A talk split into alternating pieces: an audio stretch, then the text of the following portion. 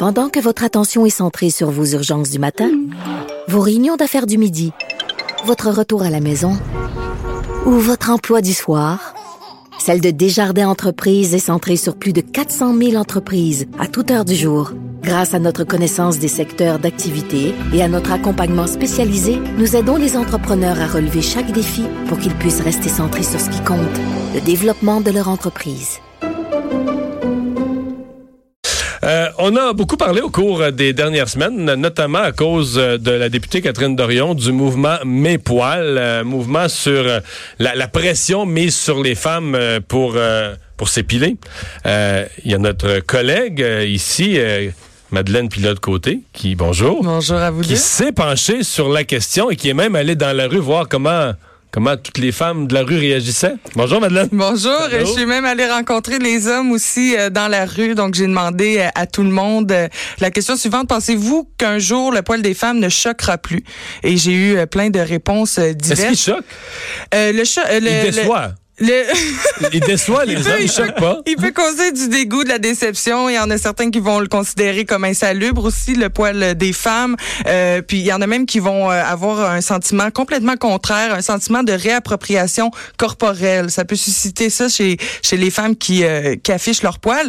Et euh, dans le fond, je, je je voulais aborder cette question-là parce que depuis trois ans, le mouvement Mes poils, qui incite les jeunes, ben, les femmes, euh, même les hommes et les personnes non binaires à se laisser pousser le poil durant le mois de mai, euh, ben, ça fait trois ans qu'il qu'elle est implantée. Et euh, aujourd'hui, dans le fond, mais pour les hommes, ça s'applique pas vraiment là.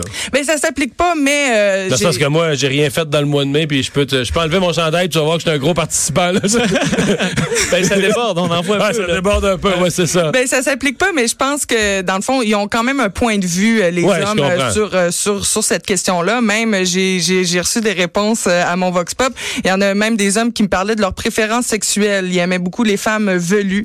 Donc il y a il y a discussion à avoir est-ce que les, gens étaient au, courant de mes poils? Parce que c'est quand même pas si connu comme mouvement. Est-ce que tout le monde avait une opinion là-dessus ou il y en a qui étaient... Qu'est-ce que c'est ça? Ben, c'est, euh, c'est davantage les jeunes qui connaissaient, en fait, le mouvement. C'est un mouvement qui a, été créé il y a trois ans. Donc, ça n'a pas l'ampleur euh, assez grande pour que tout le Québec connaisse ce mouvement-là, effectivement. Et c'est un but du mouvement de rayonner internationalement, éventuellement, parce qu'il y a plusieurs euh, mouvements semblables. Hein. On pense au Movember, qui, où on incite les, les hommes à se laisser pousser la moustache. Mais c'est avec une cause, pour ramasser de l'argent pour le cancer de la prostate. Exact. Il voulait pas. C'est pas pour euh, valoriser la moustache en soi. non, exactement. Mais euh, en fait, il y a, y, a des, y a des causes reliées au poil aussi. Par exemple, en Europe, euh, l'été sans épilation, qui représentait un défi peut-être trop drastique, là, tout un été. On voulait peut-être l'implanter au Québec, mais mes poils, dans un, un, mois de mai plutôt frais, ben il y a possibilité de se laisser pousser le poil, de faire partie du mouvement et de de pas l'afficher nécessairement le poil.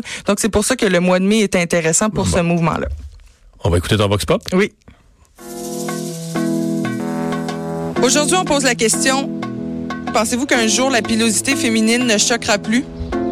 Je crois que la féminité, ça trouve par la personnalité de la personne et non par comment elle a l'air. Il va toujours avoir euh, des femmes qui vont penser que mon Dieu, c'est donc ben pas féminin, puis des hommes qui vont dire que mon Dieu, que c'est donc ben pas sexy, puis c'est pas même que ça doit être. Ça l'a jamais choqué. Pilosité féminine, ça l'a jamais choqué. Moi, je trouve que ça choque. J'étais dans le FLF, le Front des femmes, Libération des femmes du Québec en 1970. Fallait se laisser pousser le poil. OK, là? Ses jambes, en dessous des bras, partout. Euh, moi, ça me choquait. En tout cas, j'aimais pas ça. Je trouve ça laid.